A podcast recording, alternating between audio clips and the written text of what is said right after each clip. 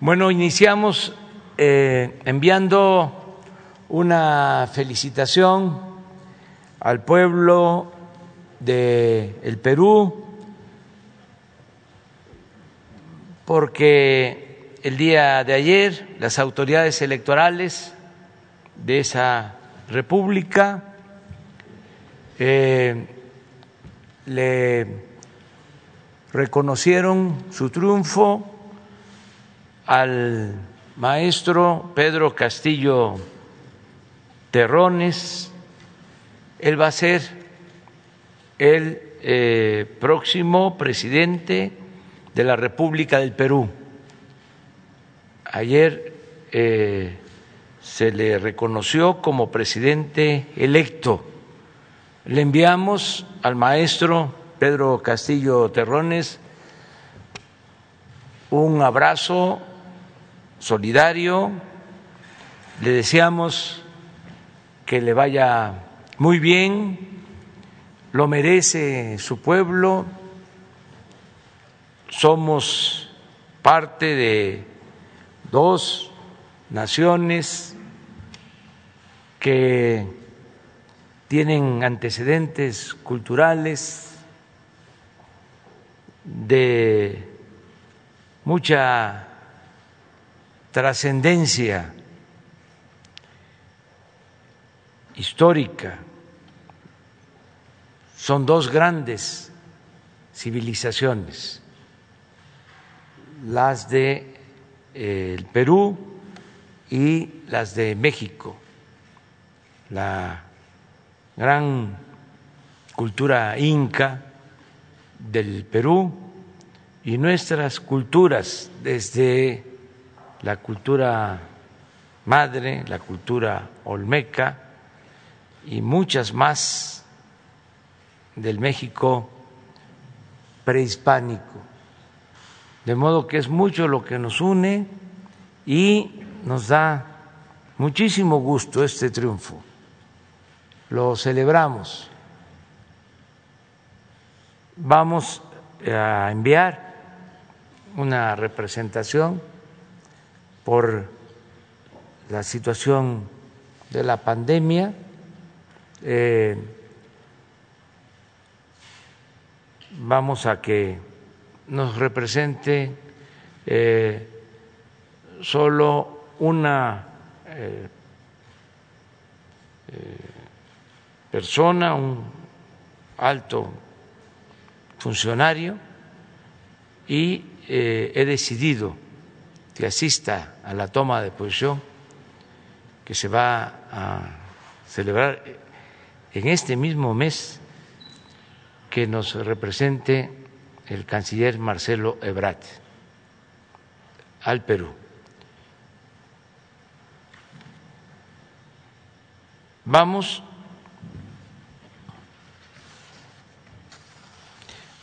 a informar hoy martes, como siempre, sobre el pulso de la salud, sobre la situación de la pandemia y en esta ocasión se va a informar sobre la compra de medicamentos, algo que eh, ha significado pues una eh,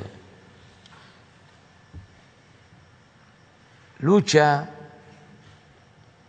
mm, una decisión que tomamos y que eh, está llena de obstáculos, pero afortunadamente ya se resolvieron todos los problemas por los intereses que existían en la compra de los medicamentos. Era un jugoso negocio que se hacía al amparo del poder público y también eh, a costa del sufrimiento de la gente, porque no solo cobraban mucho por los medicamentos que se distribuían. Unas cuantas empresas tenían acaparado todo lo relacionado con el abasto de medicamentos. Diez empresas distribuidoras, ni siquiera farmacéuticas, vendían 70 mil millones de pesos. Y de esas tres, de esas diez, tres, eh, pues como el 40 por ciento de todos los medicamentos los distribuían a precios, repito, elevadísimos y eh, con el apoyo de políticos corruptos. Y no solo se compraban caros los medicamentos, sino de mala calidad, a veces hasta adulterados.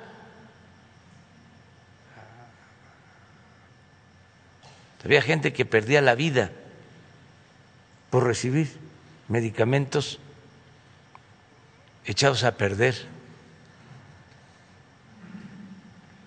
Entonces, era mucho el daño que se ocasionaba por la corrupción.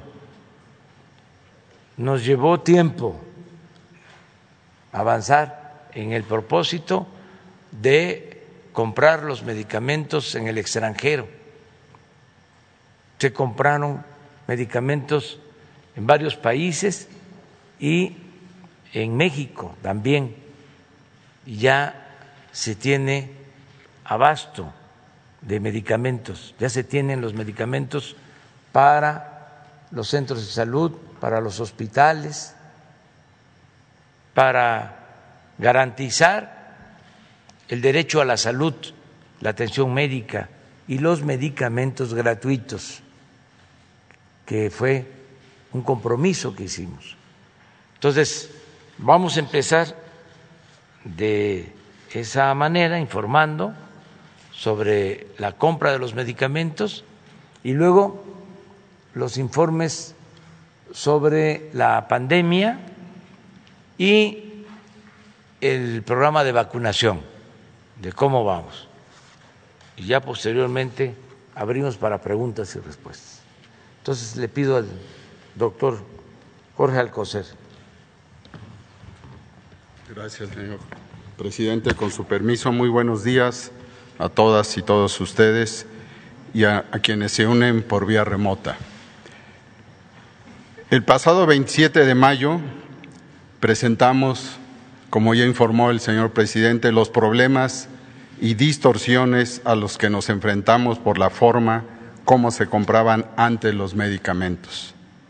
Hicimos un recorrido por esos momentos cuando la salud se veía como una mercancía y los medicamentos como un medio para enriquecer a unos cuantos.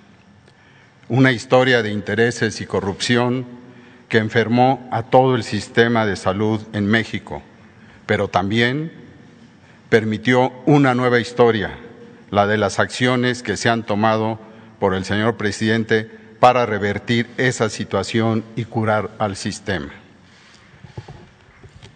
Han pasado más de siete semanas de trabajo, han pasado muchas cosas desde entonces, acciones que consideramos es un buen momento para informarlas a todos ustedes. Describiré lo que compró la UNOPS, lo que compramos en el sector salud y los resultados obtenidos. En la primera lámina por favor. Aquí está lo que se compró mediante el mecanismo de las Naciones Unidas, la UNOPS. Hasta hoy ha adjudicado la UNOPS un total de 1.038 claves y ha formalizado 995 con contratos, que son 693 de medicamentos y 345 de material de curación. Estas 1.038 claves representan un monto de 2.262 millones de dólares que equivalen a 45.422 millones de pesos y representan también, desde luego, un volumen de 895 millones de piezas ya adquiridas.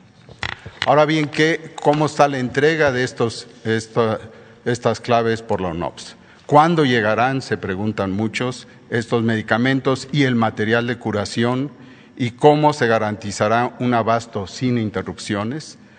Hoy se encuentran en el país ya cerca de 197 millones de piezas de medicamentos, 25.8 millones ya entregadas a las instituciones del sector salud en todo el país, que corresponden, corresponden a 268 diferentes claves, 170, casi 171 millones de piezas de las 995 claves con órdenes de suministro que se encuentran en tránsito.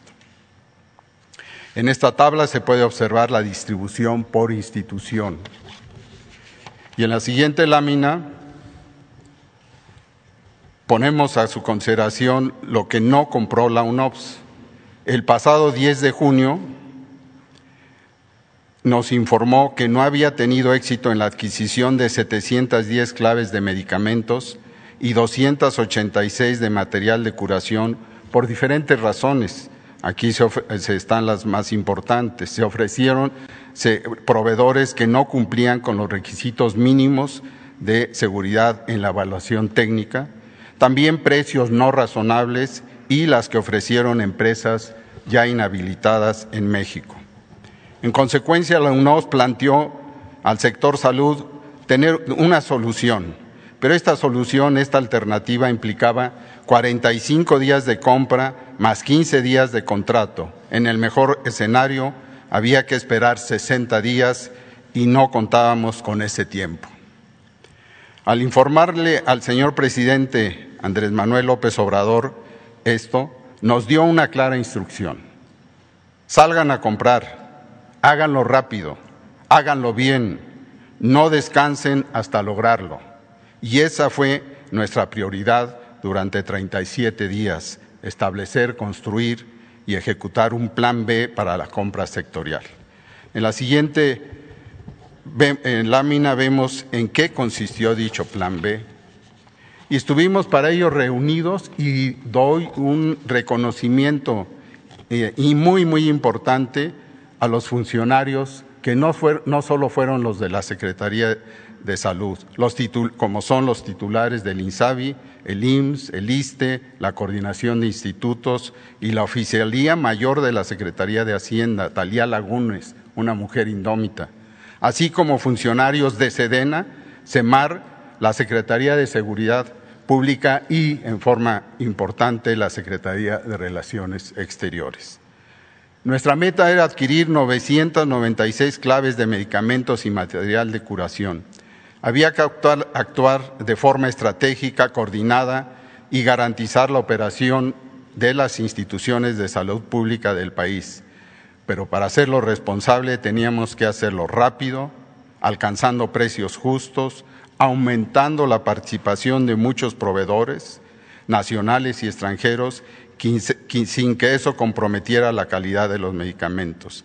Todo lo anterior con un apoyo, soporte normativo conforme a la ley, de manera transparente y sin la menor sospecha de abusos o actos de corrupción. Señor presidente, pueblo de México, podemos decir que lo logramos.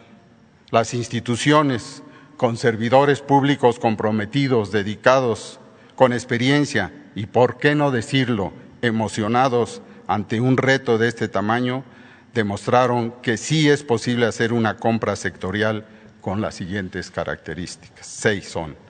Primero, en la siguiente lámina, sí fue posible comprar de manera más eficiente. En 37 días el sector logró adquirir desde el gobierno federal lo que al, organismo internacional le tomó 10 meses logramos adquirir 950 claves, 639 de medicamentos y 311 de material de curación. Significa un volumen de 1.729 millones de piezas entre 816 millones de, medicamentos y 912 millones de material de curación. Segundo, sí fue posible comprar sin sobreprecios y con ahorros. El presupuesto para la compra sectorial era de 38.727 millones de pesos y logramos adquirir lo que necesitamos con 31.547 millones de pesos, es decir, se logró en este momento un ahorro por 7.180 millones de pesos. Otro ejemplo, en 143 claves donde la UNOPS no adquirió todo el volumen de piezas, el precio conseguido por nosotros en el Plan B para complementar esta demanda estuvo por abajo del precio pagado por la UNOPS. Solo por eso, en esas 143 claves nos ahorramos 290 millones de pesos. El tercero, como parte de los resultados, es que sí fue posible aumentar la participación de proveedores. Esto es muy importante, por lo ya mencionado por el señor presidente. En este proceso participaron 244 empresas, no solo unas cuantas, de las que resultaron adjudicadas 171 empresas. Un logro importante respecto a la competencia es que como eh, eh, narramos en el primer eh, informe en mayo, la compra se concentraba antes en 10 empresas que acaparaban el 80% de todo lo adjudicado. Una sola de ellas, fármacos especializados, concentraba el 35%. Con esta compra, como pueden ver en la tabla, el proveedor que tiene el porcentaje más alto o que logró el porcentaje más alto es Gilead Science con el 6.78%, le sigue Birmex y así otras empresas como Pfizer, eh, eh, Roche y Novartis, entre otras. Las 10 empresas que más concentraron hoy suman 38.2% y no es ninguna de las 10 empresas, empresas que tradicionalmente concentraban el mercado participaron y un agradecimiento a sus representantes en, México, a sus embajadores, nuestros también, además eh, de las empresas mexicanas de Alemania, Argentina, Canadá, Corea del Sur, Cuba, Estados Unidos, Francia y la India. Un agradecimiento a todos ellos. En cuarto lugar, sí fue posible hacer procesos transparentes y abiertos en quinto lugar, sí fue posible que la calidad de los medicamentos fuera la mejor. Para ello participó COFEPRIS, este nuevo COFEPRIS, de manera activa en el proceso de evaluación técnica para dar seguridad en lo que se compraba. Sexto, sí fue posible avanzar hacia la optimización de la demanda. Se tomó la decisión sectorial de optimizar nuevamente la demanda por todas las instituciones ya señaladas, donde participaron especialistas de ello. Se analizaron las 167 claves para determinar si era necesario recurrir a alternativas terapéuticas para migrar a esos medicamentos o cancelar su compra. En esta siguiente aparece eh, la, portada, en la portada de una, eh, una crónica de lo que he estado hablando y lo que hicimos en las mesas de trabajo que están ahí señaladas, en lo que es la Secretaría de Salud y oficinas alternas.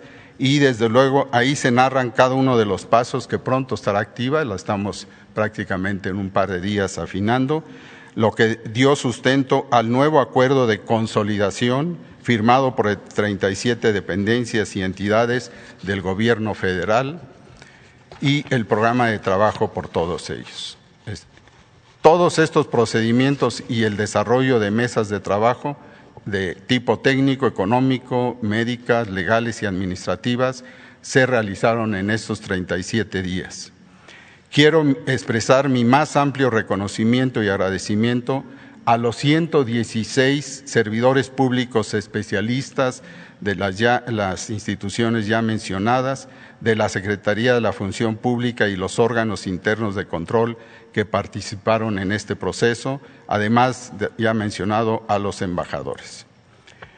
Eh, finalmente, los resultados globales en número están aquí señalados en las siguientes eh, eh, láminas. El número de claves adquiridas, 1.842, de las cuales 1.186 son de medicamentos, 656 de material de curación, lo que representa un 90.6% del avance.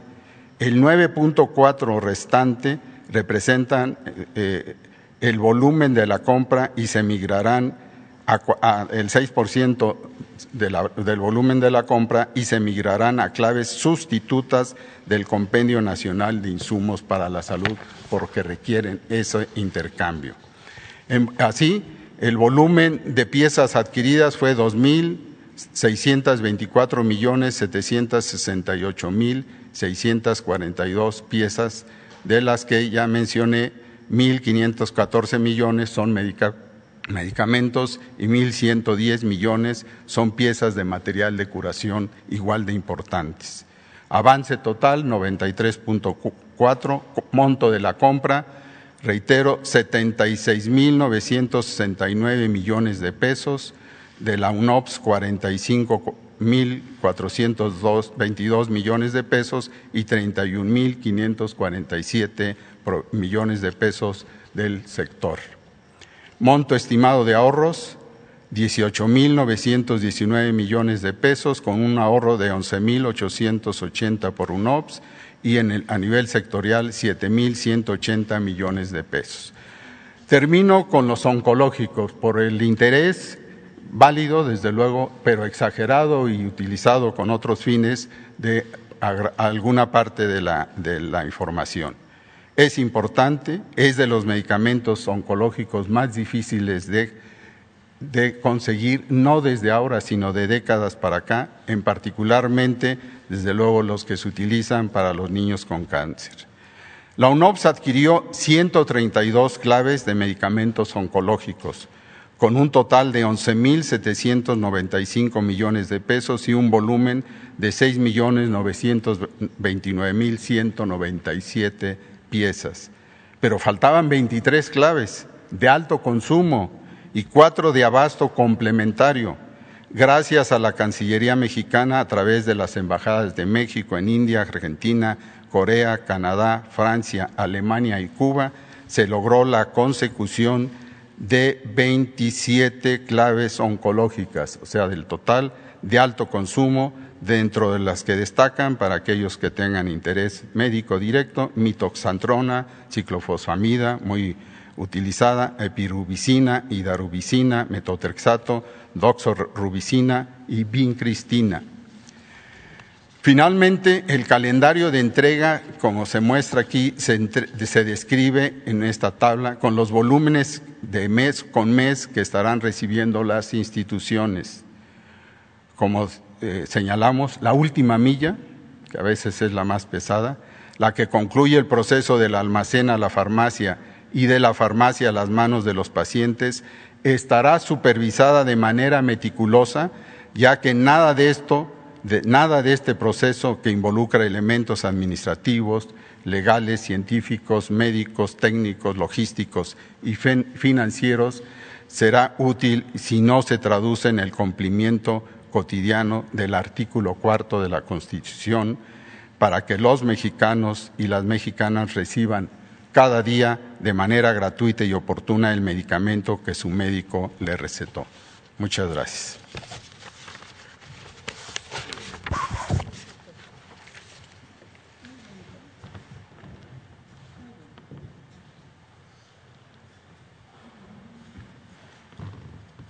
Bueno, pues esto es lo que tiene que ver con la compra de los medicamentos. Esta es una muy buena noticia, porque eh, se rompió, se quebró el sistema de corrupción que se había establecido y que impedía contar con medicamentos y medicamentos de buena calidad, además eh, del abasto esto ha significado también ahorros importantísimos para la hacienda pública. Eh, no pudo la mafia que existía en todo lo relacionado con la venta o compra-venta de medicamentos, no pudo impedir que se lograra el propósito de adquirir todos los medicamentos. Esto llevó a hacer muchísimas modificaciones legales, empezando porque no se podía comprar medicamentos en el extranjero. Los proveedores nacionales con mucha influencia política eh, tenían prohibido de que se compraran medicamentos en el extranjero y se tuvieron que modificar leyes y reglamentos para que se pudiesen comprar medicamentos en el extranjero. También es importantísimo el que contamos con el apoyo de la ONU para la compra de los medicamentos. Les agradecemos mucho a eh, este organismo de la ONU, UNOPS, que ayudó para comprar medicamentos. Ellos tienen ya una experiencia en el mundo en la compra de medicamentos. Desde luego no podían este, trabajar en México.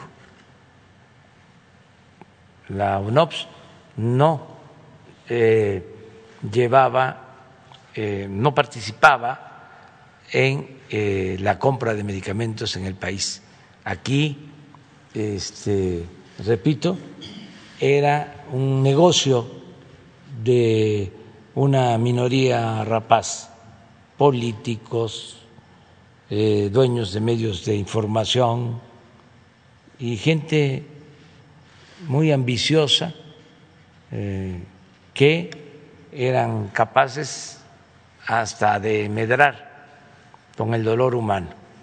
Entonces, fue realmente un triunfo. Como ya se estableció este sistema de contratación, tanto en lo que corresponde a UNOPS como la compra con otros países, ya podemos hablar de una compra multianual. Es decir, hasta el 24, porque este abasto tiene eh, vigencia, alcanza hasta mediados del año próximo. Entonces ya se inicia ahora la adquisición de eh, lo que nos va a eh, faltar para terminar el año próximo y hacia adelante. Ya es un proceso, ya es un mecanismo establecido que no había y esto va a facilitar mucho las cosas. Ahora también tenemos que eh, mejorar el sistema de distribución interno Eh, para que lleguen a todos los hospitales los medicamentos, hasta los centros de salud, unidades médicas, ubicadas en los pueblos marginados de la sierra, de eh, eh, el semidesierto, de las zonas eh, más apartadas. Eh, así como llegan los refrescos o las bolsitas de este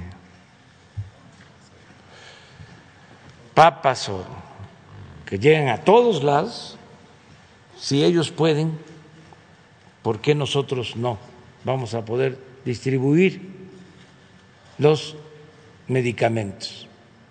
Eso es lo que este, se va a mejorar mucho la distribución. Y luego también un llamado a todos los trabajadores del sector salud a cuidar los medicamentos, a denunciar actos de corrupción. Nada de que ingresa al almacén eh, un lote de medicamentos y se firma y sale de nuevo para el comercio eh, ilegal, para la clandestinidad. Que nos ayuden todos los trabajadores del sector salud y todos los ciudadanos. Cero corrupción en el manejo de los medicamentos. Nada de que este no hay medicina en el hospital, pero sí hay en las farmacias cercanas y hasta recomiendan, ve ahí, porque ahí la vas a encontrar. Puede ser que se trate de desabasto real en el hospital, que no esté el medicamento, pero también no queremos que sea porque se robaron el medicamento de los almacenes, de los hospitales y se entregó a farmacias o se está distribuyendo, vendiendo en el mercado negro. Entonces, todos a cuidar los medicamentos. Con esto podemos garantizar el que no falten los medicamentos. Y es un derecho el que se puedan eh, tener medicamentos gratuitos para todos, atención médica y medicamentos gratuitos para todos, en unidades médicas, centros de salud, hospitales, en los institutos nacionales de salud, lo mismo, medicamentos gratuitos y que nos ayuden todos médicos, enfermeras, trabajadores del sector salud y ciudadanos a cuidar y a denunciar y portarnos bien. Ya se acabó la etapa de la corrupción, donde todo era inmoralidad y corrupción. Ahora hay una etapa nueva en la vida pública, entendiendo de que toda esta compra se hace con dinero del pueblo, dinero de todos, porque el gobierno es simplemente administrador de los dineros del pueblo. Entonces, es un buen día y es una muy buena noticia. Vamos ahora con la pandemia. Hugo.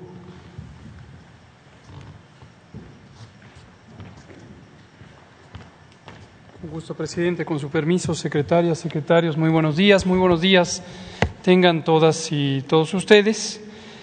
Hoy sobre la pandemia queremos eh, dirigirnos en especial a la juventud para que tenga presente cuáles son sus riesgos, cuál es la situación que enfrenta y que no es eh, despreciable, es importante que tomen en cuenta todos ustedes que son jóvenes y mujeres jóvenes que también ustedes pueden ser afectadas y afectados por la epidemia de COVID-19 en México y en el mundo. Esto es un fenómeno que está ocurriendo en muchos países, en particular los países que hemos tenido programas de vacunación amplios y que hemos logrado ya una cobertura muy importante de la población mayor de 50 años y por lo tanto la epidemia se ha desplazado ahora a las personas jóvenes. No quiere decir que ha aumentado el riesgo absoluto en personas jóvenes, pero sí que del conjunto de la población, quien ahora es afectada es la población joven. En México tenemos ya vacunados a 38 y medio millones de personas. Esto representa el 43% de la población adulta, de la población mayor de 18 años. Y este avance, como hemos indicado desde que presentamos públicamente el programa de vacunación el pasado 8 de diciembre, empezó de las personas de mayor edad y se ha ido recorriendo a las personas que tienen menos años. Esta semana empezamos ya en varias entidades federativas la vacunación de 18 en adelante. Por eso es que hace tres semanas abrimos el registro o el preregistro a personas de estas edades para estar ya programando las distintas vacunas. Hemos eh, tenido ya una recuperación importante del abastecimiento con embarques de 5, 6 o hasta 7 millones en total para las seis tipos de vacuna en cada semana. Estas se distribuyen de manera inmediata y se empiezan a poner. Conforme son poblaciones de mayor tamaño, el tiempo que lleva esto, el tiempo de ir vacunando cada categoría o cada grupo de edad, es desde luego un poco más eh, lento. Originalmente vacunábamos en cuatro o cinco días, poblaciones más pequeñas. Ahora esto nos está llevando hasta ocho o diez días para cubrir en cada entidad federativa el bloque de la población respectiva. Pero regresando al mensaje a la juventud, vamos a ver una imagen que eh, es ilustrativa. La semana pasada presentamos aquí cómo la epidemia de COVID-19 en México, país con alta cobertura de vacunación, ya no es una epidemia tan virulenta. Se redujo la brecha, o se amplió más bien la brecha entre la ocurrencia de casos, la hospitalización y las defunciones. Esto quiere decir que, aunque tenemos el momento del tercer repunte, en donde aumentan los casos, la proporción de personas que llegan al hospital o que tristemente pierden la vida es menor por el hecho de que son personas de menor riesgo y las personas de mayor riesgo ya han sido vacunadas en su mayoría. Pero aquí viene el mensaje a la juventud, ahora con esta imagen. Lo que se ve en esta imagen son tres representaciones de la distribución de edad de los casos de COVID. En el panel de hasta arriba son los casos en general, cualquier nivel de gravedad, incluye una gran mayoría, es más del 85%, son los casos leves. En el panel de en medio son las personas con enfermedad grave, las que son hospitalizadas, y en el panel de hasta abajo las muy lamentables defunciones. Y las dos curvas lo que representan son en rojo cómo se distribuía por edad, según la escala que se muestra en la parte baja de la diapositiva, que son los años de edad de la persona, en rojo cómo se distribuía en la primera y segunda olas. De manera muy semejante, la primera ola con un pico máximo en julio de 2020, la segunda en la primera semana de enero de 2021. Y esto contrasta de manera muy clara con lo que ocurre ahora y está representado en color verde con la tercera ola, el tercer repunte. Podemos ver que se ha recorrido seis a siete años la distribución de edad. Hoy está afectando predominantemente a las personas jóvenes. La mayoría de las personas que están hospitalizadas por COVID en este momento son ya personas menores a 52 años y la enorme, enorme mayoría son personas que no fueron vacunadas. La enorme mayoría, esto es más del 97%, son personas que no fueron vacunadas. Eso es muy importante tomarlo en cuenta porque estos datos en conjunto lo que muestran, y es el mensaje que queremos insistir, es que la vacunación protege, sobre todo protege de enfermedad grave y del riesgo de muerte, y si tú eres una persona joven, también estás en riesgo y la vacuna también te va a proteger. Tenemos seis recomendaciones específicas que damos a la juventud. La primera es considerar los síntomas en este momento y hasta que la epidemia cambie en el mundo, que se reduzca o que desaparezca en el mundo. Si presentas fiebre, tos, dolor de cabeza, dolor de garganta, fatiga súbita, fatiga que empezó bruscamente, y también ciertos síntomas digestivos, diarrea inexplicada, vómito, debes pensar que tienes COVID. Porque COVID-19 puede dar estos síntomas y es una de las enfermedades que en este momento más frecuentemente explica ese conjunto de síntomas. Piensa que tienes COVID, aun si eres una persona joven. Si piensas hacerte la prueba, considera algo muy importante, no hacerte la prueba de cajita. Esta es la prueba de tira reactiva que se toma una muestra de sangre. Esto lo explicamos muchas veces durante 2020 y lo volvemos a decir. La prueba donde la muestra es una gota de sangre es una prueba de anticuerpos. Durante la fase aguda de la enfermedad, es decir, cuando tienes los síntomas, va a salir negativa y el resultado negativo de la prueba te puede dar una confianza falsamente sustentada de que no tienes la prueba. La prueba correcta en la fase aguda toma el espécimen respiratorio. La hace el personal especializado en los kioscos de pruebas o en las unidades hospitalarias o las unidades de salud y te toma una muestra de la secreción respiratoria. La otra no sirve en la fase aguda y si sale positiva es que ya tienes anticuerpos y quiere decir que ya pasó la enfermedad, por lo tanto tampoco sirve y tampoco es demostración alguna de que una persona está persistentemente protegida y puede acceder a lugares públicos sin riesgo. Por lo tanto, las pruebas rápidas, donde la muestra es una gota de sangre, no tienen utilidad epidemiológica ni médica. Acude a tu médico, no te automediques.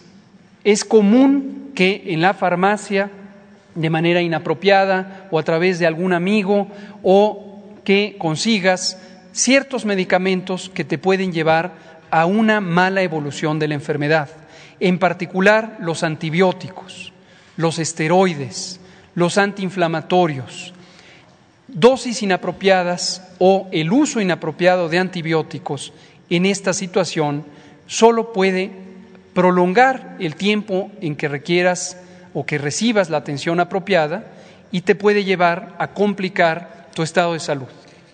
Eso es muy importante, por lo tanto, no automedicarse. Existen algunos medicamentos que hoy se usan para el manejo médico de COVID en manos de personal especializado, particularmente para el pequeño conjunto de personas con enfermedad grave.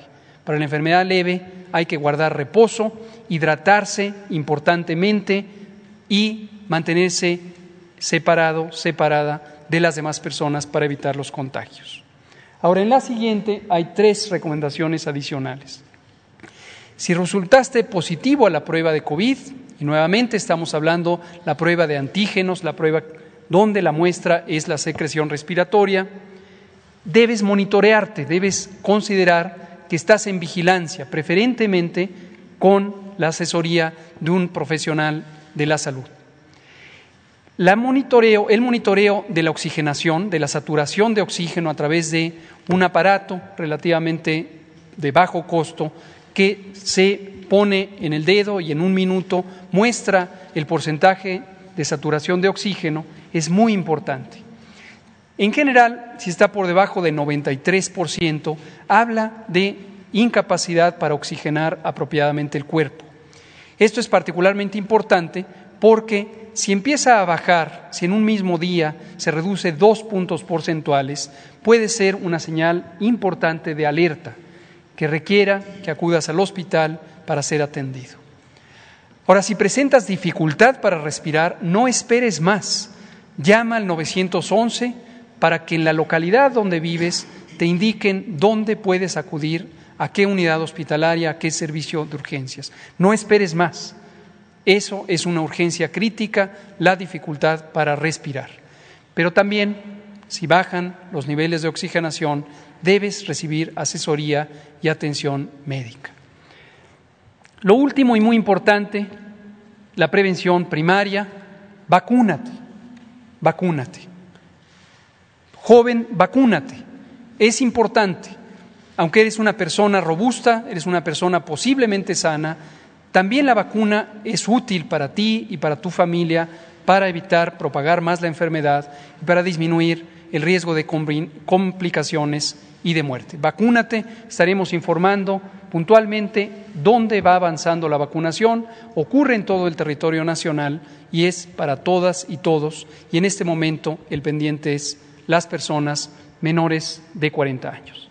Gracias.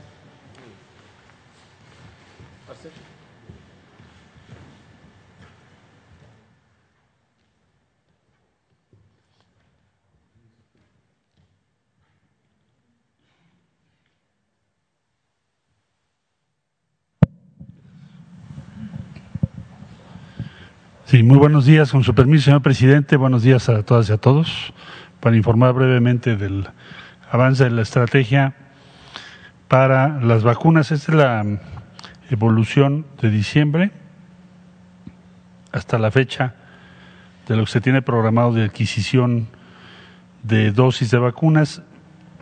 La meta que habíamos anunciado es que en julio pudiéramos llegar a 70 millones de dosis, esa fue la instrucción del presidente, y vamos a estar empezando agosto en 80 millones de dosis para garantizar las metas que el sector salud ha definido en materia de vacunación, de nuestro plan de vacunación. La siguiente, por favor. Eh, llevamos dos semanas con más de 6 millones de dosis.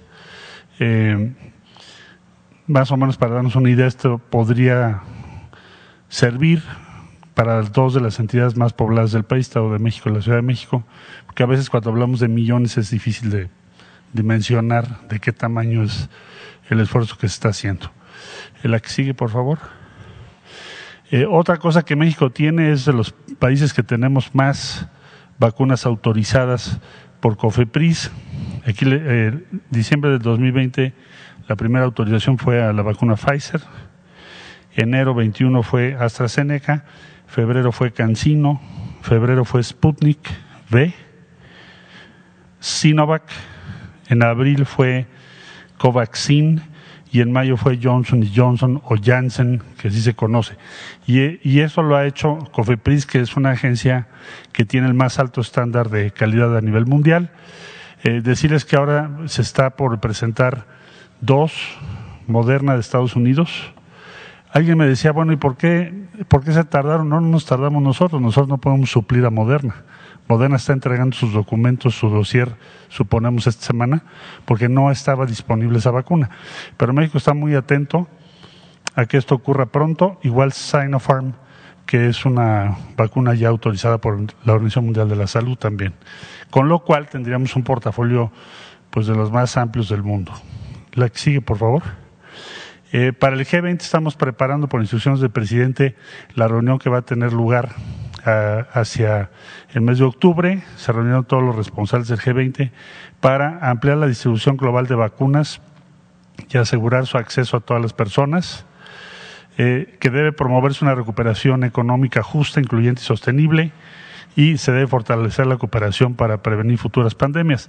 Eh, esas son las causas que México va a llevar y aquí está la reunión que ya tuvo lugar preparatoria para el mes de octubre. La que sigue, por favor. Eh, informar que nosotros hemos sido, México ha sido por instrucciones del presidente, un actor principal para exigir cooperación, pero también para darla. Porque no podemos decir una cosa, exigir una cosa y hacer otra.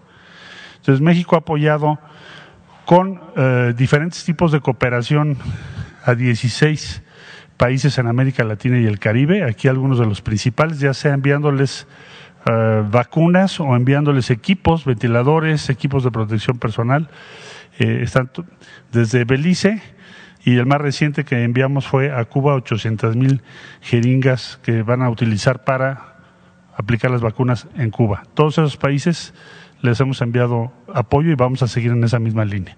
La que sigue, por favor. Por último, como ya lo mencionó el doctor Alcocer, estamos trabajando con el sector salud para la adquisición de eh, medicamentos con estos países, que es Alemania, Canadá, Corea del Sur, Francia, India y Japón. Afortunadamente hemos tenido buena respuesta de esos países, que mucho agradecemos. Eso sería cuanto, señor presidente.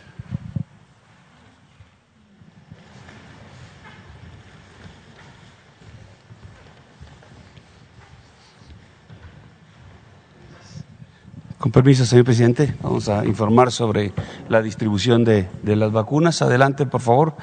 Eh, sobre lo que eh, arribó a nuestro país eh, y las existencias de, vacunas. Tenemos la Pfizer, tenemos AstraZeneca, CanSino, Sinovac y Sputnik. Estas vacunas fueron notificadas en INCAN y Birmex, en, la sede de Cuautitlán y en, el Instituto Nacional, ahí en Birmex. Estas vacunas se notificaron para poder ser distribuidas a partir del, miércoles pasado, el lunes, eh, el día de ayer y el día de hoy concluimos. La cantidad a distribuirse fueron 12 millones 565 mil 350 dosis. Eh, por vía aérea se distribuyeron 2 millones 470 mil 720 dosis para atender a 11 estados. El, miércoles se, hicieron tres rutas, tres rutas aéreas eh, para distribuir en la ruta 1 Coahuila, Chihuahua, Sonora y Baja California Sur, en la ruta 2 hacia Guerrero, en la ruta 3 Oaxaca, Campeche, Yucatán y Quintana Roo. El, día ah, lunes, el día de ayer, eh, se establecieron dos rutas aéreas eh, se atendió Coahuila, Chihuahua, Baja California y Baja California Sur, y en la ruta 2, Oaxaca, Chiapas, Campeche, Yucatán y Quintana Roo. El día de hoy estaremos eh, complementando la distribución con una ruta hacia Jalisco y San Luis Potosí. En, la distribución terrestre fueron 10 millones 94 mil 630 dosis. Eh, se atendieron a nueve entidades que acudieron a Birmex a recoger sus vacunas. El día miércoles eh, fue Ciudad de México, Estado de México, Hidalgo, Tlaxcala, Puebla, Morelos y Querétaro. Eh, para el día el, de ayer lunes, nuevamente Ciudad de México, Estado de México, Hidalgo, Tlaxcala, Puebla, Morelos y Querétaro, y el día de hoy se tendrá Michoacán y Guanajuato. Eh, de las eh, rutas que salieron hacia los estados, tomando como referencia Birmex, con la seguridad correspondiente del Ejército, de la Armada y de la Guardia Nacional. Eh, el, miércoles eh, pasado se, se, establecieron seis rutas. La número uno cubrió Michoacán, Colima y Jalisco. La número dos, Guanajuato, Aguascalientes y San Luis Potosí. La número tres, Zacatecas y Nayarit la cuatro Durango y Sinaloa, la cinco Tamaulipas y Nuevo León, la ruta seis Veracruz, Tabasco y Chiapas. Para el, día eh, de ayer, lunes, se establecieron siete rutas eh, terrestres, la número uno para cubrir Michoacán, Jalisco y Colima, la Arroz, Guanajuato, Aguascalientes, San Luis Potosí, la tres Zacatecas, Durango, Nayarit, la cuatro Sinaloa y Sonora, la cinco Nuevo León y Tamaulipas, la seis Veracruz y Tabasco, la siete hacia Guerrero. Adelante, por favor. En un resumen, eh, se distribuyeron 12 millones 565 mil 350 dosis, 2 millones 470 mil 720 por vía aérea y por vía terrestre 10 millones 94 mil 630. Se atendieron las 32 entidades federativas del país, se establecieron 49 rutas terrestres de distribución con 86 escoltas de seguridad y como mencioné por parte del ejército, la Armada y la Guardia Nacional. Se materializaron seis rutas aéreas con 26 operaciones y 29 horas de vuelo de los aviones de la Fuerza Aérea. El efectivo eh, empleados, 2.604 elementos, 258 eh, vehículos y seis aeronaves. Es todo, señor presidente.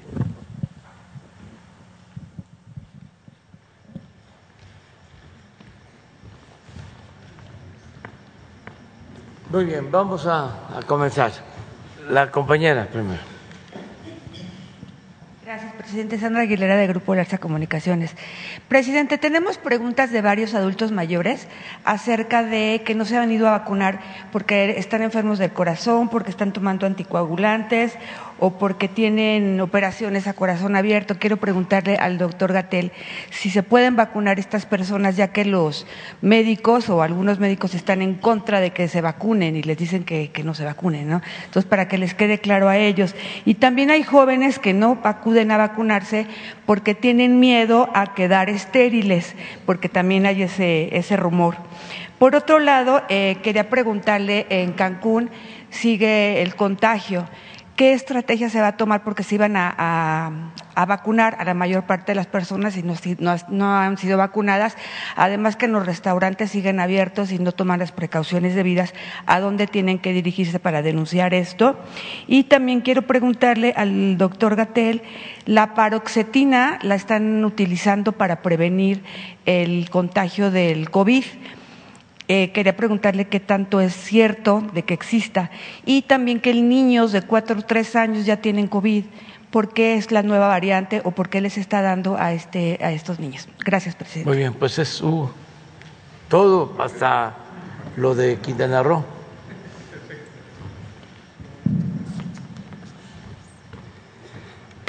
Con mucho gusto, Sandra. Eh, volvemos a comentar sobre estos temas. El primero, sobre restaurantes y en general sitios que pueden estar abiertos. La perspectiva del manejo epidémico ha ido cambiando a lo largo del proceso, no solo en México, sino en el mundo. Lo hemos dicho ya en varias ocasiones, no es lo mismo una epidemia en el momento en que está arrancando, con una sociedad todavía en posibilidades de hacer medidas más extremas de contención o de mitigación, como estas eh, reducciones de movilidad, y la necesidad de preparar las capacidades hospitalarias. Ese fue el escenario cuando empezó la epidemia, en México, en España, en Francia, en Inglaterra, en Estados Unidos, en cualquier país. Llega la epidemia, llega la enfermedad y lo que hay que ganar es tiempo para poder poner las capacidades, particularmente las capacidades hospitalarias en países que teníamos muy deteriorado el sistema de salud, es el caso de México al arranque de la epidemia, lo hemos comentado también mucho, era indispensable tener una mitigación inmediata, lograr aplanar la curva, de lo que se habló muchísimo durante 2020, para que nos diera tiempo de adquirir los ventiladores, todo el material, entrenar a los médicos, que teníamos un déficit enorme, contratarlos, contratamos más de 50 mil personas, etcétera. Necesitábamos, era indispensable aplanar la curva. 18 o 17 meses después del de, inicio de la epidemia, tenemos un escenario sustancialmente diferente. En primer lugar, tenemos ya aprendido una serie de lecciones que la propia epidemia nos ha dejado. Hemos logrado tener un protocolo de reconversión hospitalaria ya muy establecido. Desde julio de 2020 publicamos el lineamiento y sigue en actualización cuando es necesario. Desde luego compramos los distintos materiales, equipos, los ventiladores, se entrenaron a unidades de atención, etcétera. Y hoy la posibilidad de reactivar a esos hospitales, a esas unidades, es sustancialmente más eficiente. Eso no quita la necesidad de hacer medidas de mitigación, de reducir el riesgo, pero desde luego nos pone en una situación mucho más conveniente.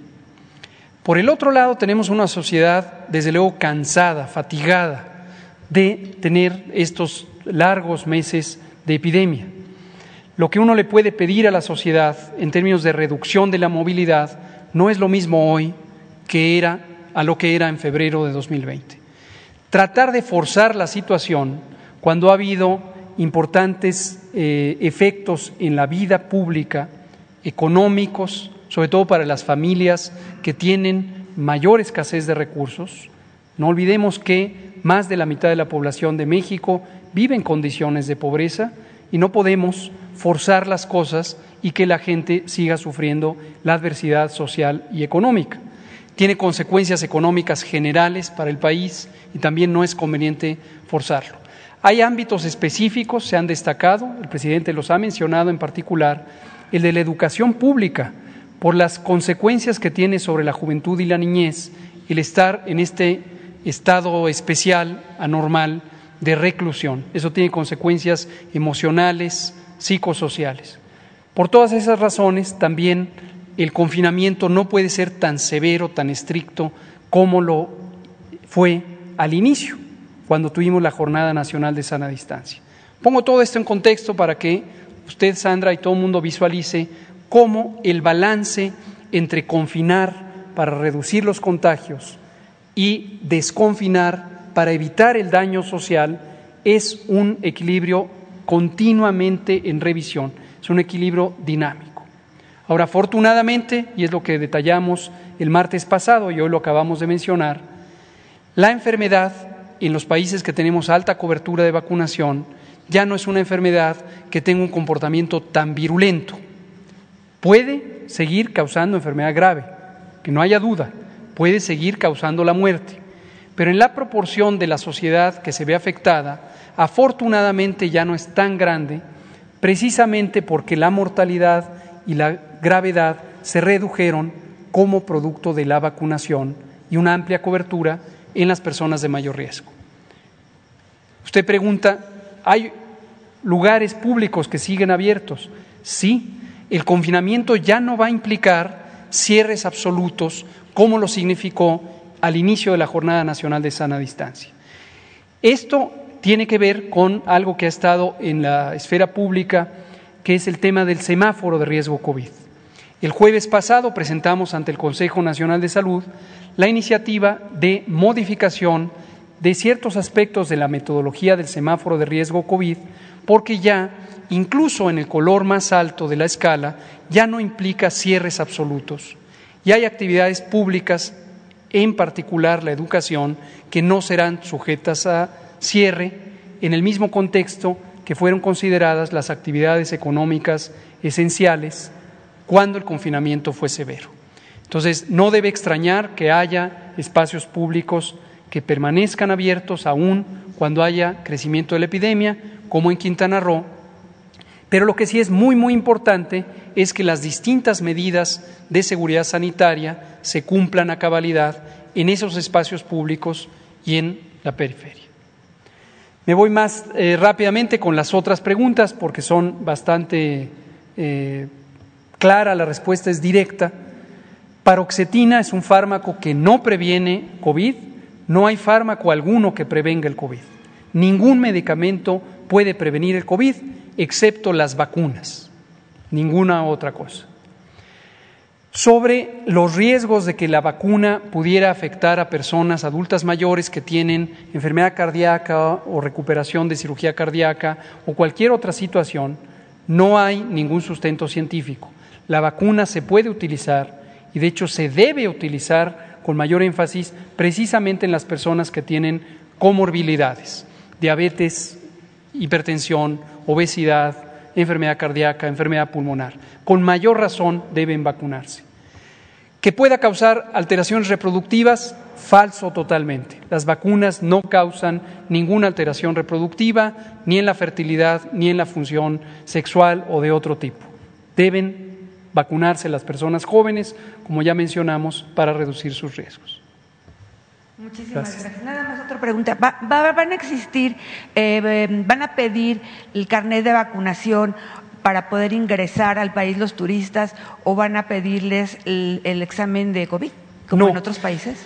No, hemos también comentado varias veces eh, al respecto durante todo el 2020, lo volvemos a decir ahora en 2021.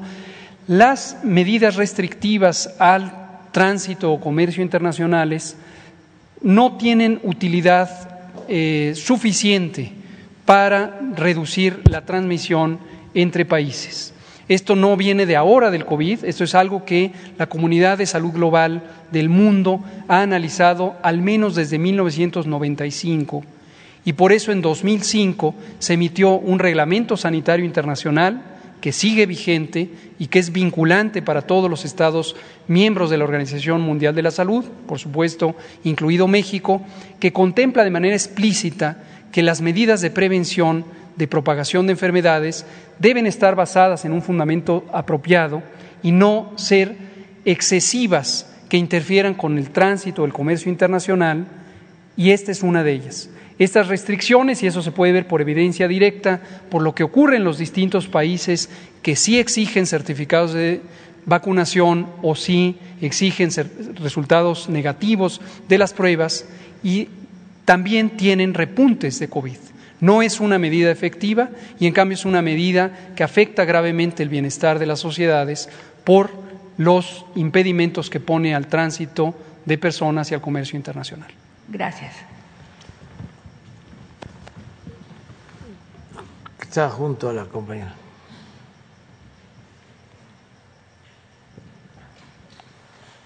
Buenos días, señor presidente. Buenos días, miembros del gabinete. Eh, yo quisiera preguntarles ahora, aprovechando su estancia, sobre los hospitales APP. hemos estado estudiando estos hospitales, como usted bien dice, señor presidente, pues no han sido, no han aliviado la carga financiera del gobierno, al contrario, la han subido, no han sido tan efectivos estos hospitales, porque nomás atienden a la mitad de la gente, pero eso sí, al gobierno le cobran todo. Y pues, mi pregunta sería, ¿no es posible eh, renegociar estos estos contratos porque sí, lo que vemos es que el hospital de Iztapaluca, por ejemplo, que nomás atiende a la mitad, tiene muy buenos servicios, pero pues la gente no va por alguna razón. Este, falta de personal, porque no se planearon eh, efectivamente, este, están muy lejos de las poblaciones urbanas y este, eh, este hospital que, que, es del cuñado de, de Hipólito Gerard, del cuñado de Salinas de Gortari, es este, y cuñado también de José Antonio González, que fue secretario de Hacienda. Entonces, la pregunta sería, ¿se pueden revisar esto? Vemos que también el hospital de, de Tapachula, lo tiene el, eh, el grupo de imagen, que lo mismo tienen televisión, tienen, tienen radio, tienen este, eh, periódicos y otro sinnúmero de, eh, de negocios. Está también el grupo Marnos, que es de, de la familia Servige, de los dueños de Bimbo que han colaborado mucho para la obesidad de este país y entonces ahora están haciendo hospitales. Este, tengo aquí varios datos que quisiera luego mandárseles, son muy largos, de todo lo, lo que se paga y cómo están amañados estos contratos. Este, yo quisiera, es muy largo y muy técnico, pero sí, este, luego si quieren se los mando, todo este diagnóstico que la posibilidad de que, estos este, contratos pues se renegocien, porque si no, no son buenos para el erario del país, no son buenos, no aumentan la oferta de, de hospitales. Entonces esa sería mi primera pregunta. Sí, este se están revisando contratos ¿no? en la medida de lo posible. Esta fue una política eh, totalmente dañina al interés público. Fueron de esas cosas que se hicieron para beneficiar a grupos vinculados al poder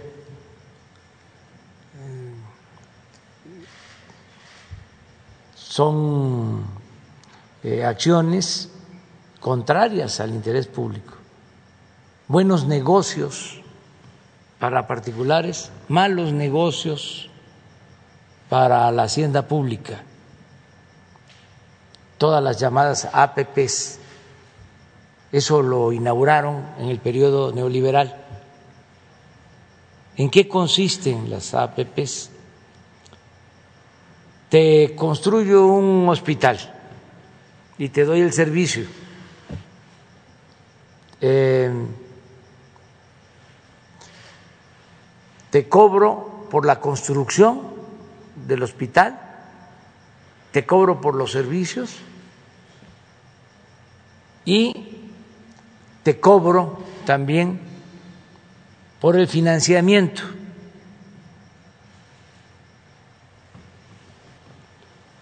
No necesitas eh, más que eh, tener la autorización de Hacienda.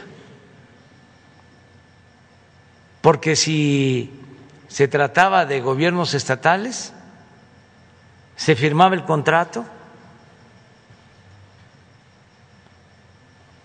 y quedaban en garantía las participaciones federales. Por ejemplo, el hospital de Zumpango, en el Estado de México. Tiene el gobierno del Estado de México, mejor dicho, el pueblo del Estado de México, que pagar más de 200 millones de pesos cada año por 25 años.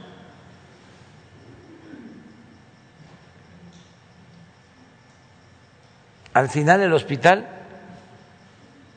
va a salir en 7, 8 mil millones, cuando un hospital con esas características, cuando mucho, 500 millones de pesos. Entonces, de ese tipo de cosas. Eh, créditos de la banca de desarrollo. Además, además, este, fueron financiados por eh, Manobras Nacional Financiera, Banco de Comercio Exterior, o sea, negocios hechos por influyentismo. Es como lo de los reclusorios. También son contratos leoninos. Y así todo. Entonces, ahora que estoy escribiendo el libro, ya lo terminé, este, hay un eh, capítulo que le llamo Enderezando en tuertos, de cómo estamos enfrentando eh, toda esta herencia de contratos leoninos en reclusorios. Pongo el ejemplo de los medicamentos, ahí lo trato de los gasoductos, pero podría eh, utilizar muchos otros ejemplos. Entonces, sí estamos buscando acuerdos. En el caso de los reclusorios se logró un acuerdo, una reducción. Este, queríamos que fuera del 20%, ellos, los dueños de estos contratos, que también está eh, Gerard, porque están en todos lados, por las influencias. Pues imagínense, su cuñado era secretario de Hacienda, primero subsecretario de Hacienda y luego secretario de Hacienda, pues era el que hablaba a los gobernadores. Es decir, hay esta posibilidad, si aceptas, te autorizamos en Hacienda el contrato. Nada más que tienen que quedar en garantía las participaciones. Ya los gobernadores que entraron pues ahí están ahora padeciendo porque ya fueron herencias que se recibieron. Entonces, son los reclusorios eh, y así muchas cosas. Ahora, los gasoductos ¿Qué se hace en una situación de esta? Si hay un contrato legal y si este eh, argumentan de que se está violando el contrato. Entonces, pueden acudir, que esa es otra innovación que se impone en el periodo neoliberal, el que se puedan dirimir asuntos internos que tienen que ver con nuestra constitución, con nuestras leyes, en tribunales internacionales. Y en general es muy difícil que se les gane a las empresas nacionales o extranjeras en esos tribunales. Siempre ganan. Lo de Grupo Marnos. sí, pero además cobran todavía más al eh, ganar ellos. Hay que pagar todavía más todos los gastos de la asesoría legal, el pago a los despachos. Entonces, a ver, ¿qué se hace? Pues se habla con los empresarios y se les dice, oigan, este, en otros tiempos, pues se podían llevar a cabo estos atracos. Se podía robar así, pero ya es distinto, además se ve mal, ustedes son hasta religiosos, van a los templos, van a la iglesia todos los domingos, ¿cómo van este actuar de esta manera porque es un robo. Antes se consideraba eh, nada más como ratero al que se robaba una gallina, al que se robaba un pavo, al que se robaba una bolsa en el mercado. Y los grandes ladrones ni siquiera perdían su respetabilidad. Hasta a veces se les decía a los hijos, estudia para que cuando seas grande seas, seas como don fulano, un reverendo ladrón. Entonces, ya no. Ahora el corrupto está mal visto y hay que seguir estigmatizando la corrupción. Nada de que roban y no pierden ni siquiera su respetabilidad. Entonces, ya hay una nueva actitud también de los empresarios. Ya saben que son otros tiempos y muchos se acercan o se les llama y aceptan que se revisen los contratos. Y así hemos ido avanzando. En el caso, por ejemplo, de los reclusorios, a un 15% en cuatro años, nos vamos a ahorrar 10 mil millones de pesos, que son muy buenos, por la negociación que se hizo, a razón de 2.500 millones por año, porque teníamos que pagar 16 mil millones de pesos por año y con la negociación quedó como en 13 mil 500, 14 mil millones. Entonces siguen con su contrato. Ah, y también logramos en el caso de los reclusorios de que cuando se termine el contrato pasen a formar parte de los activos del gobierno, porque el contrato era tan favorable a los particulares que se vencía el contrato y las instalaciones seguían siendo de la empresa. Pero así como eso, este, eh, pues fue todo. Entonces, ahora estamos haciendo todo este esfuerzo.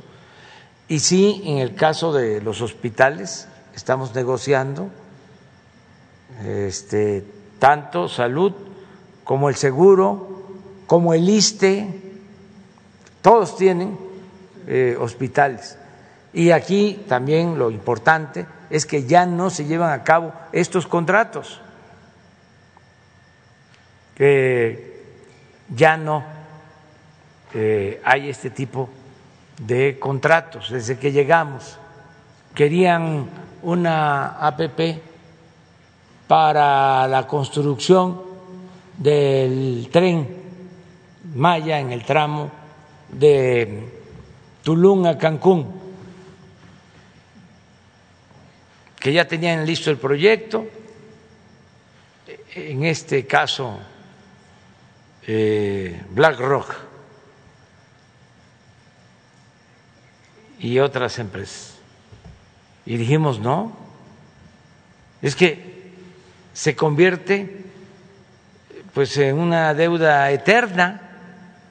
Hay que estar pagando y pagando y pagando y pagando. Pagan se pagan tres, cuatro, cinco, diez veces lo que vale una obra en el tiempo. En 25 años. Sí, y luego eh, se paga más, sacan más jugo por los intereses, por el financiamiento, que por lo que les pueda resultar de utilidad la construcción de la obra. Entonces eso ya se canceló completamente. muchas gracias. En una segunda pregunta, ha trascendido en varios medios de comunicación que Birmex tiene perdidos 20 millones de, dosis de vacunas. Este, pues yo no lo creo, ¿no? Pero sí podrían aclarar esta. Sí, este. Se ha salido en varios medios. Sí, pues yo creo que Hugo este, podría aclarar.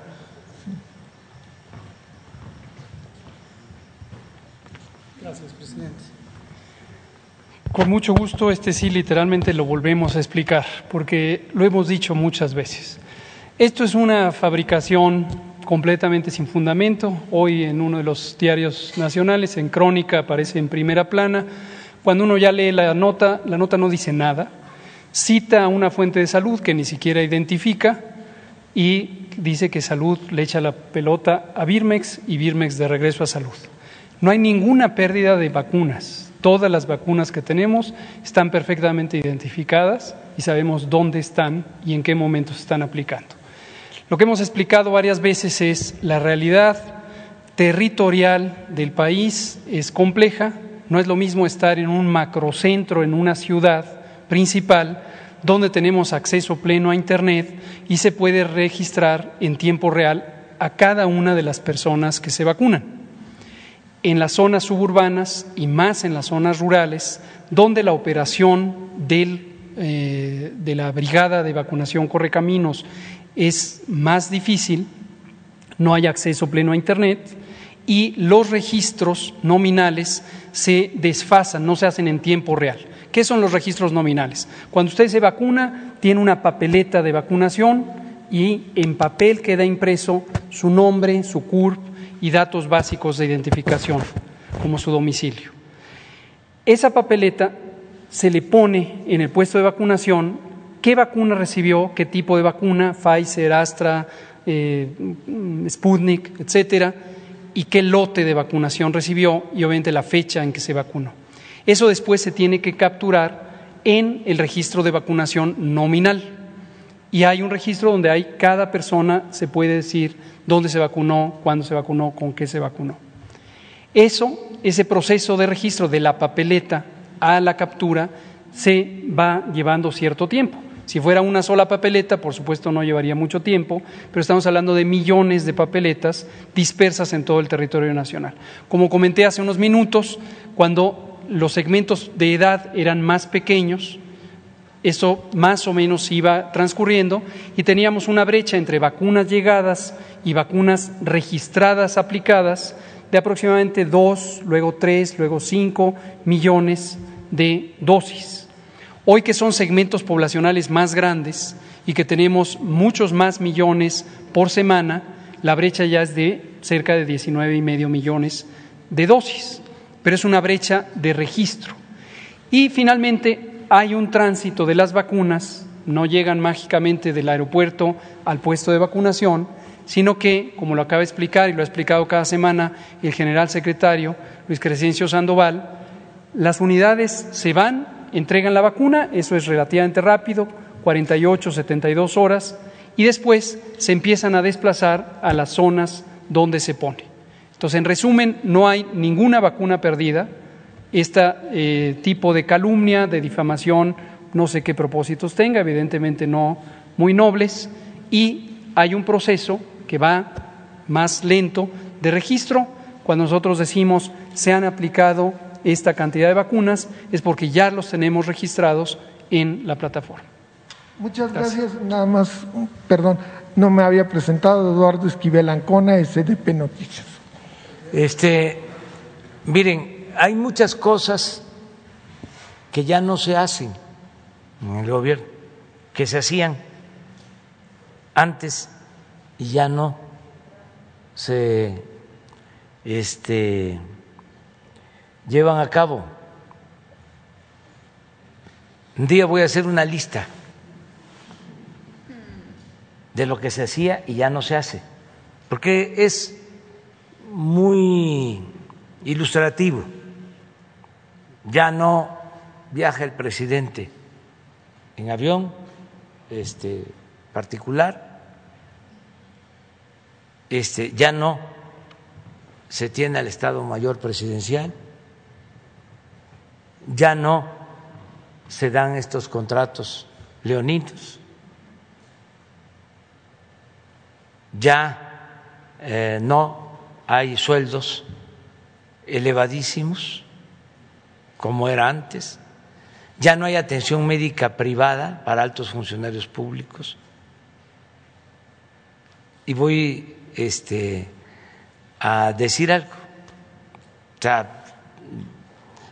De estos cambios yo puedo este, enumerar 100 y lo voy a hacer, porque este, a veces no se dan por enterados. Algunos y hay que estarles avisando, hay que mandarles este correo electrónico de que ya cambiaron las cosas.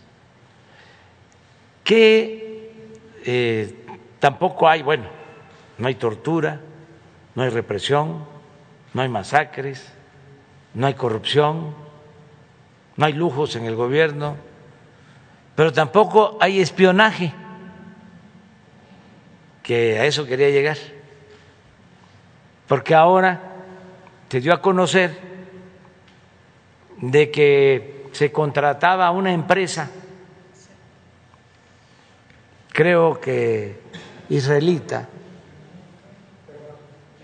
Pegasus, para espiar. Y esto, pues, se sabe, pero en la llamada sociedad política. Y yo quiero que lo sepa todo el pueblo, que se destinaba dinero del presupuesto para contratar servicios de espionaje. Y se espiaba a todos los dirigentes de oposición. Y se espiaba a periodistas y se espiaba a muchísima gente. ¿Cómo se espiaba? Tenían equipos sofisticados para escuchar todas las llamadas telefónicas, no solo de la persona que era el blanco, sino de todo su entorno. Desde luego, me espiaban durante uno o dos años, bueno, mucho más.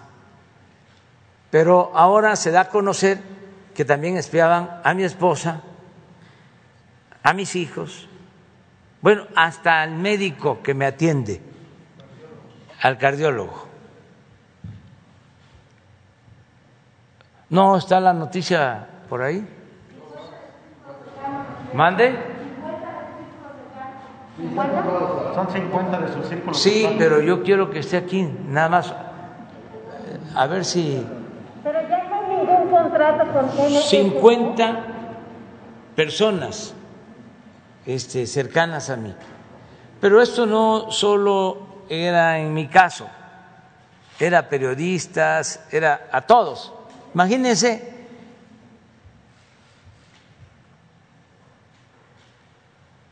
Pegasus, ahí está.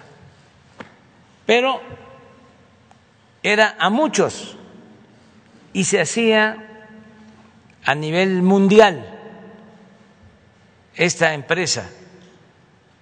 Entonces, eh, se convierte en una noticia mundial porque esto mismo hacían en otros países. Ahora, independientemente de que se llevaba a cabo esta labor de espionaje, imaginemos cuánto costaba, cuánto dinero se destinaba al espionaje. Y regreso a lo mismo. Esto ya no se hace, no se espía a nadie.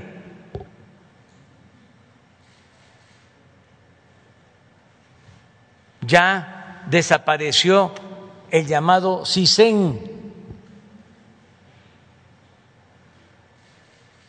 porque se han hecho tantas cosas y en poco tiempo,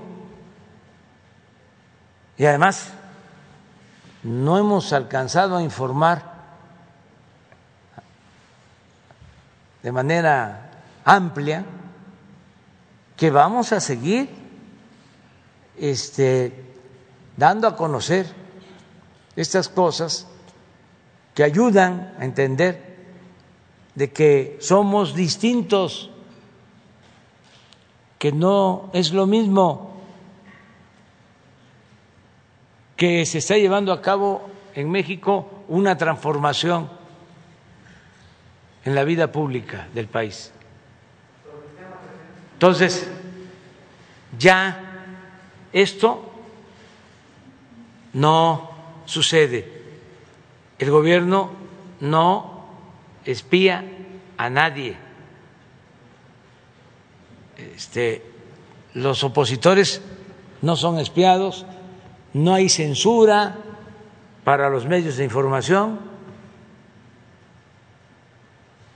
a nadie se les limitan sus libertades.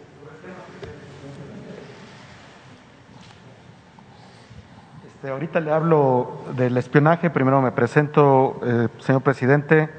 Ramón Flores, corresponsal de El Centinela Informa y de Humanoid de Inglaterra. En el Centinela hicimos una investigación en materia de seguridad y aquí le voy a demostrar con documentos que se siguen robando los recursos del Secretariado Nacional y basta con entregarle nuevo contrato por 1.800 millones de pesos en el Estado de México a Grupo Andrade.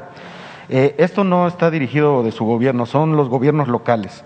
Eh, en Guanajuato va otra vez por patrullas con anexos direccionados eh, Capufe rentó vehículos a Jet Van, inhabilitada por la Secretaría de la Función Pública, con sobreprecios. El SAT dio contratos por 130 millones de dólares a Seguritech para seguridad en las aduanas. En el aeropuerto de la Ciudad de México están por pagar 80 millones solamente por sacar la basura, señor presidente. Presidente, la Fiscalía General de la República también está por encubrir a Jesús Horta Martínez con su contrato de patrullas por 3.300 millones de pesos y para colmo tiene ficha roja con orden de aprehensión.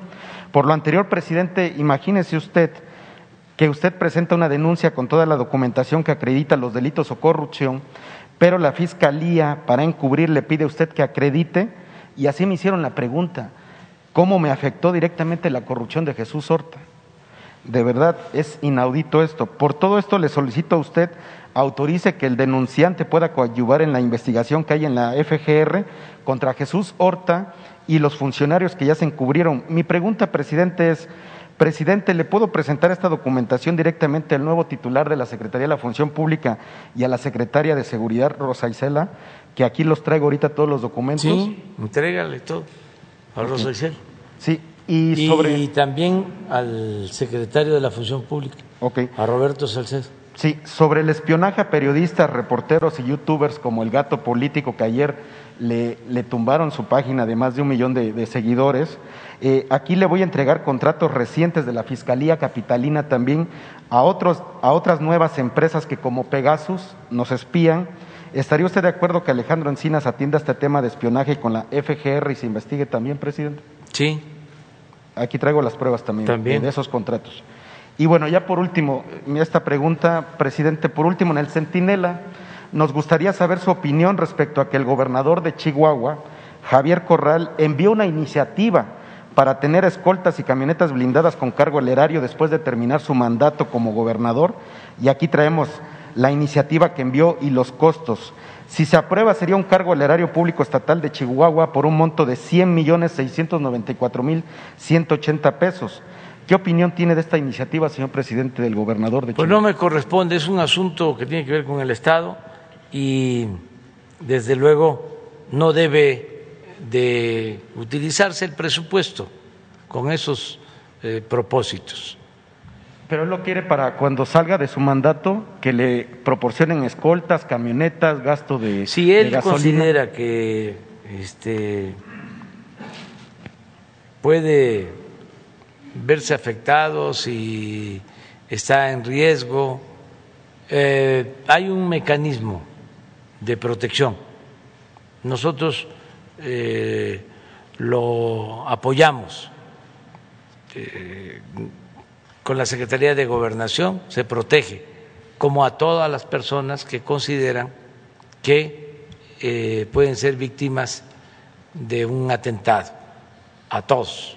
Nada más que él va a ingresar, o sea, va a ingresar a ese sistema, va a ser el gobernador, Sí. va a ser el procurador del Estado que se sale con él, va a ser el, el que le Pues llama si a su tienen secretario ellos de seguridad. este, eh, eh,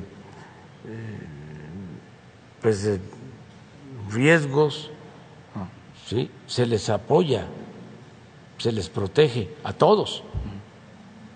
Este, cuando se trata de personas, vamos hablando de periodistas, estamos hablando de eh, servidores públicos que tomaron decisiones en su momento y que consideran que pueden ser este, dañados, afectados, que pueden sufrir un atentado, nosotros tenemos que protegerlo, apoyarlo.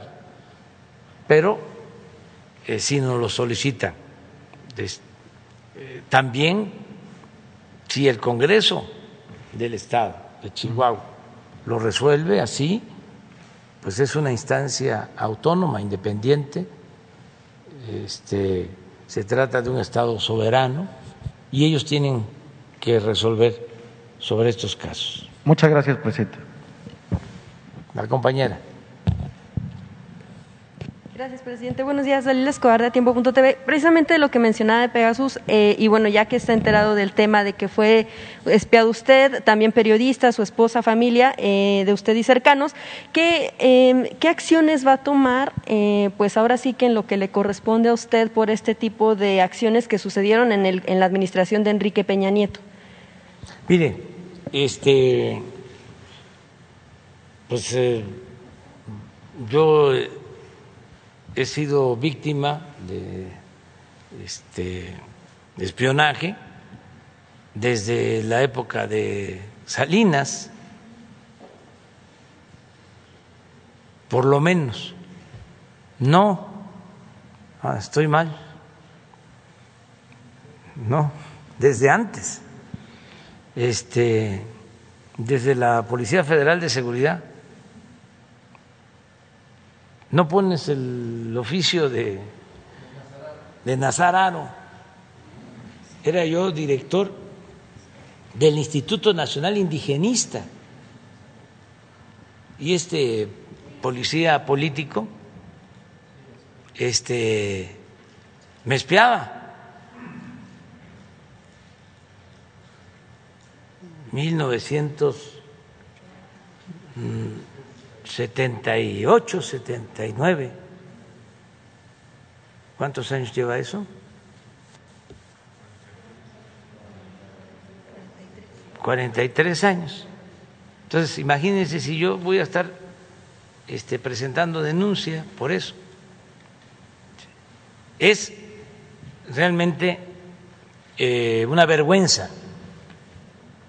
y es una prueba irrefutable de que eh, imperaba un gobierno o estábamos sometidos a un gobierno autoritario. Este, antidemocrático, que violaba los derechos humanos. El Estado era el principal violador de los derechos humanos. Entonces, si me pongo ahora a presentar denuncias, pues no termino. Eh, hay que eh, saber que desgraciadamente todo esto se padeció y hacer el compromiso de no repetirlo, que es lo que estamos haciendo. Nada de que tenemos opositores, que periodistas, imagínense, ¿cuántos? este, y a ver, a escuchar qué dicen para ver este, qué le sacamos. Guerra sucia o una actitud inmoral completamente. Entonces, eso no la, política es un imperativo ético. Por eso desapareció el CISEN eh, y lo que hay de inteligencia tiene que ver con el combate al crimen. Es para proteger a los ciudadanos, no para estar espiando a opositores, a periodistas, a dirigentes políticos, a dirigentes de partido, a este, eh, dueños de grandes empresas, a las iglesias, no, y así era, a todos los espiaban llegó a, perfeccionar tanto de que este, no había necesidad de estar hablando por teléfono, nada más con el teléfono, escuchaban todo. Miren, 79, Villahermosa, nueve horas, de nueve a las nueve cuarenta y cinco horas, cinco minutos. De oro, el local del Partido Socialista de los Trabajadores, ubicado en el periférico sin número, colonia Curahueso de esta ciudad se reunieron Erwin, Héctor Ocaña, Rivera, Georgina Castañeda, deben de este, estar por ahí.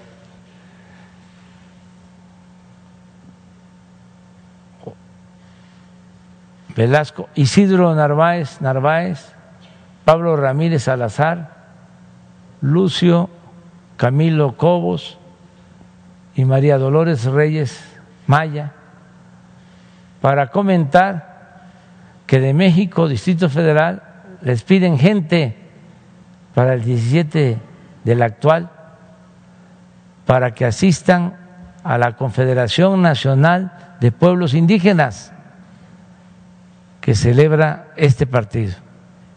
Se hace notar que dicho partido en esta ciudad no tiene militantes, por lo que recurrieron al licenciado Manuel López Obrador, representante del Instituto Nacional Indigenista, con sede en Nacajuca, y solicitarle 20 campesinos para que sean enviados a la Ciudad de México. El licenciado López Obrador y el licenciado Nabor Cornelio Álvarez son dirigentes en esta entidad del Partido Comunista Mexicano. Muy respetuosamente, el director federal de seguridad, Miguel Nazar Aro. Fíjese desde cuándo. Y equivocado en todo porque no era yo miembro del Partido Comunista, desde entonces soy miembro del Partido Humanista, desde hace muchos años. Presidente, sobre este mismo tema de... entonces, este, esta es una historia, pero además vergonzosa porque no solo era el espionaje,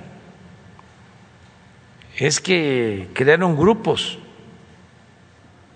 para reprimir a opositores, que fue el tiempo de la guerra sucia. Entonces, nunca más eso. Eh, y sería bueno conocer más sobre el, este, quién pagó, de dónde salió el dinero, quién lo ordenó. Porque se habla de que parte de los clientes, bueno, pues era en entonces la PGR, también Sedena, el CISEN, pero preguntarle si eh, la revisión que ustedes han hecho, ¿continúa este contrato con NSO Group? No. Que son precisamente, no. No, este, no sé si este, pueda existir el contrato, lo que este, y lo voy a revisar y hoy mismo vamos a informar. De lo que estoy absolutamente seguro es que no se espía a nadie. Y de, de continuar el contrato, por supuesto, me imagino que Habría que ver quién lo tiene. Y la investigación sobre quién sería, ¿no? Sí, se hace la investigación si existe el contrato hay que cancelarlo. Yo no creo que exista, pero de todas maneras hay que hacer la revisión. Y de lo que, repito, no tengo duda, desde que nosotros no espiamos a nadie. Por eso este, somos distintos, porque ¿cómo, si fuimos espiados durante muchos años, vamos a llegar al gobierno a hacer lo mismo. Acaban de pasar elecciones igual, siempre nos hicieron fraude, nos robaron hasta la presidencia de la República. ¿Cómo al llegar a la presidencia, por mandato del pueblo, que es un orgullo haber ganado, de manera legítima, es decir, por voluntad del pueblo, vamos nosotros ya estando en el gobierno a hacer lo mismo, a utilizar el presupuesto para ayudar a candidatos, para ayudar a partidos. No, no somos iguales. Por eso este, fracasaron nuestros adversarios, los del bloque conservador, porque como decía Juárez, el triunfo de la reacción es moralmente imposible. ¿Cómo van a ganar estos? ¿Cómo van a ganar los que saquearon a México? Nada más porque hay muchos todavía desinformados, desorientados, pero poco a poco se les va a ir quitando. Sobre el tema de la denuncia, y como bueno usted menciona, ha sido espiado durante años, pero le toca a usted, ahora tocaron a su familia. Por esa razón no estaría tampoco pensando. No voy a hacer este, ninguna denuncia. Ya esto es muy importante. Esto eh, contribuye más que ir a un tribunal. Porque lo más importante de todo es el cambio de mentalidad Primero que se sepa, porque antes no se sabía. A lo mejor se puede estar pensando, no, sí se sabía, como ahora que hablé y la respuesta de ustedes fue, este, está en todos los periódicos. Ah, y eso ya es eh, garantía de que lo sabe el pueblo? No, no. Hay muchísimas cosas que se publican y que la gente no alcanza a eh, saber, que no les llega la noticia. Cuando hay un escándalo grande, grande, grande, grande, grande, grande, pero escándalo, para que vean cómo es el fenómeno de la comunicación. Y se hace una encuesta a la semana y se le pregunta a la gente de ese gran escándalo, alrededor del 30% no se enteró. Pero estoy hablando de algo como bueno, ni más que todo eh, el manejo que hicieron propagandístico con el lamentable eh, eh, accidente, la desgracia del tren, del metro. Se le pregunta a nivel nacional y vaya que le metieron. Cuando mucho 70% de toda la población. Entonces, ¿por qué hay que repetir? Porque esto se tiene que saber cada vez más. Si yo quería que cuando entramos eh, no se llevaran a mantenimiento tan rápido el avión presidencial, porque quería yo que lo viera la gente, porque todo eso es educativo, todo eso ayuda a tomar conciencia para cambiar una realidad de privilegios, de opresión, de corrupción, por algo nuevo. Entonces, esto, así como ustedes dicen, este, ya se sabe, pues no. ¿Ustedes creen que la mayoría de la gente, los que nos están escuchando, los que están viendo, saben que si se trae un teléfono es como traer un micrófono y que escuchan. No solo la llamada, un teléfono prendido con esos equipos es un micrófono. Se tiene el teléfono, se está hablando y están grabando.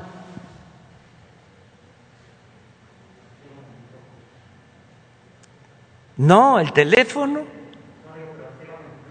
Sí, el teléfono es micrófono. Entonces, allá en Tabasco, desde que estábamos en la lucha, sabíamos, nos reíamos en la casa porque mi finada suegra este, leía el rosario por teléfono para una amiga. Entonces se la pasaban grabando todo eso. Este, y antes era este por este ¿cómo se llamaba? Cassettes. Presidente, ¿qué Ahora de la, no. ¿qué de la Fiscalía General de la República que con su autonomía también era parte eh, de, de los clientes? Exhor- ¿Exhortaría al fiscal a que haga una revisión Ah, no, anterior? a ver- eso ya le corresponde, corresponde. al fiscal. Y en, otro tema, presidente, lo- el asunto de Panteló, eh, bueno, pues ahora ya con el asunto de las autodefensas, conocidas como el machete, eh, pues la población está apoyando este tipo de acciones eh, en cuanto a armarse por el tema de la violencia que están, que están viviendo y de hecho están pidiendo anular las elecciones eh, de autoridades municipales. ¿Qué es lo que han encontrado desde el Gabinete de Seguridad en torno a lo que está detrás de toda esta violencia que están viviendo los, los habitantes de esta zona? Bueno, primero eh, que nosotros no estamos de acuerdo con las eh, autodefensas. Eso fue una creación también eh, dañina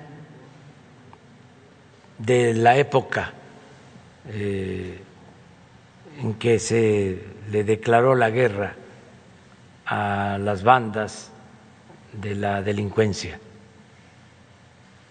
trajeron hasta un experto colombiano para este, enfrentar el problema de la inseguridad, la violencia, con estas llamadas autodefensas. Eso no eh, debe de aceptarse. Nosotros no estamos de acuerdo con eso, porque el Estado eh, tiene la obligación de garantizar la paz y la tranquilidad. No se puede eh, hacer eh, justicia por propia mano. Nadie puede hacer eso. Eso es ilegal y eso eh, no debe aceptarse. Nadie debe de armarse para enfrentar. Eh, una supuesta situación de inseguridad, porque se puede esgrimir, se puede usar como excusa de que hay mucha inseguridad, y no es eso. Puede ser que se trate de una eh, confrontación política. ¿Sería el caso de Panteló que ustedes han encontrado? No. Habría que verlo, lo está analizando gobernación, pero en ningún caso se acepta el que se armen grupos llamados autodefensa. Nosotros no aceptamos eso. Y es nuestra responsabilidad garantizar la paz y la tranquilidad. Y lo estamos haciendo. Y que no usen eso como excusa. Que no digan, es que es mucha la inseguridad, luego entonces tenemos que armarnos. Porque son dos cosas. O es una cuestión politiquera de dominio caciquil en una región lucha de facciones, de grupos políticos, caciquiles, sin ideales, sin principios, sin el propósito de ayudar al pueblo, sino de tener poder, o delincuencia. Hay que ver de dónde eh, obtienen las armas. Justo le iba a preguntar quién arma a las autodefensas. Sí, ¿de dónde este, eh, sacaron esas armas? En cualquier caso. Y no somos autodefensa, nos auto eh, declaramos autodefensa y a cometer ilícitos. Eso no. Y luego invitamos a los medios, ¿no? Y hacemos este una presentación. Y por cierto, no fue ahora el país el que ¿Ah? Pero quién había televisión y todo, ¿no? Sí. Víctima de feminicidio por el hecho bueno, de estar buscando a su esposo en la zona de Sonora. Ella estaba junto con un grupo de colectivos bueno, de mujeres que buscan a sus familiares y la asesinaron. Eh, ahora una integrante o varias integrantes de un grupo de buscadoras eh, de en Sonora pues es, eh, denuncia que es amenazada de muerte. Preguntarle qué va a hacer el gobierno para proteger a estas mujeres. Vamos a seguir protegiendo a todas las mujeres y condenamos estos crímenes y se están llevando a cabo investigaciones y vamos a seguir este, protegiendo a todos y combatiendo a la delincuencia. Hay garantías, hay protección y no hay impunidad.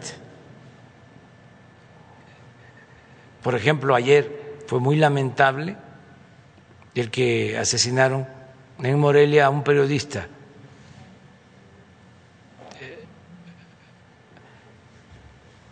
y es de reconocerse que la policía del Estado eh, casi al instante, con muy poco tiempo, detuvo a los autores materiales, a quien disparó y a quienes lo acompañaron. O sea, eh, no es de que se comete una fechoría, se comete un crimen y no hay castigo. Puede ser que se fuguen, que nos cueste trabajo encontrarlo, pero este, no hay impunidad para nadie. Entonces vamos a seguir así. Ya nos vamos porque ahora sí se nos pasó completo, ya son más de las nueve. Mañana nos vemos. Ah, mañana es muy interesante porque es quién es quién en las mentiras. ¿ah? Esta de la crónica está buena para analizarlo.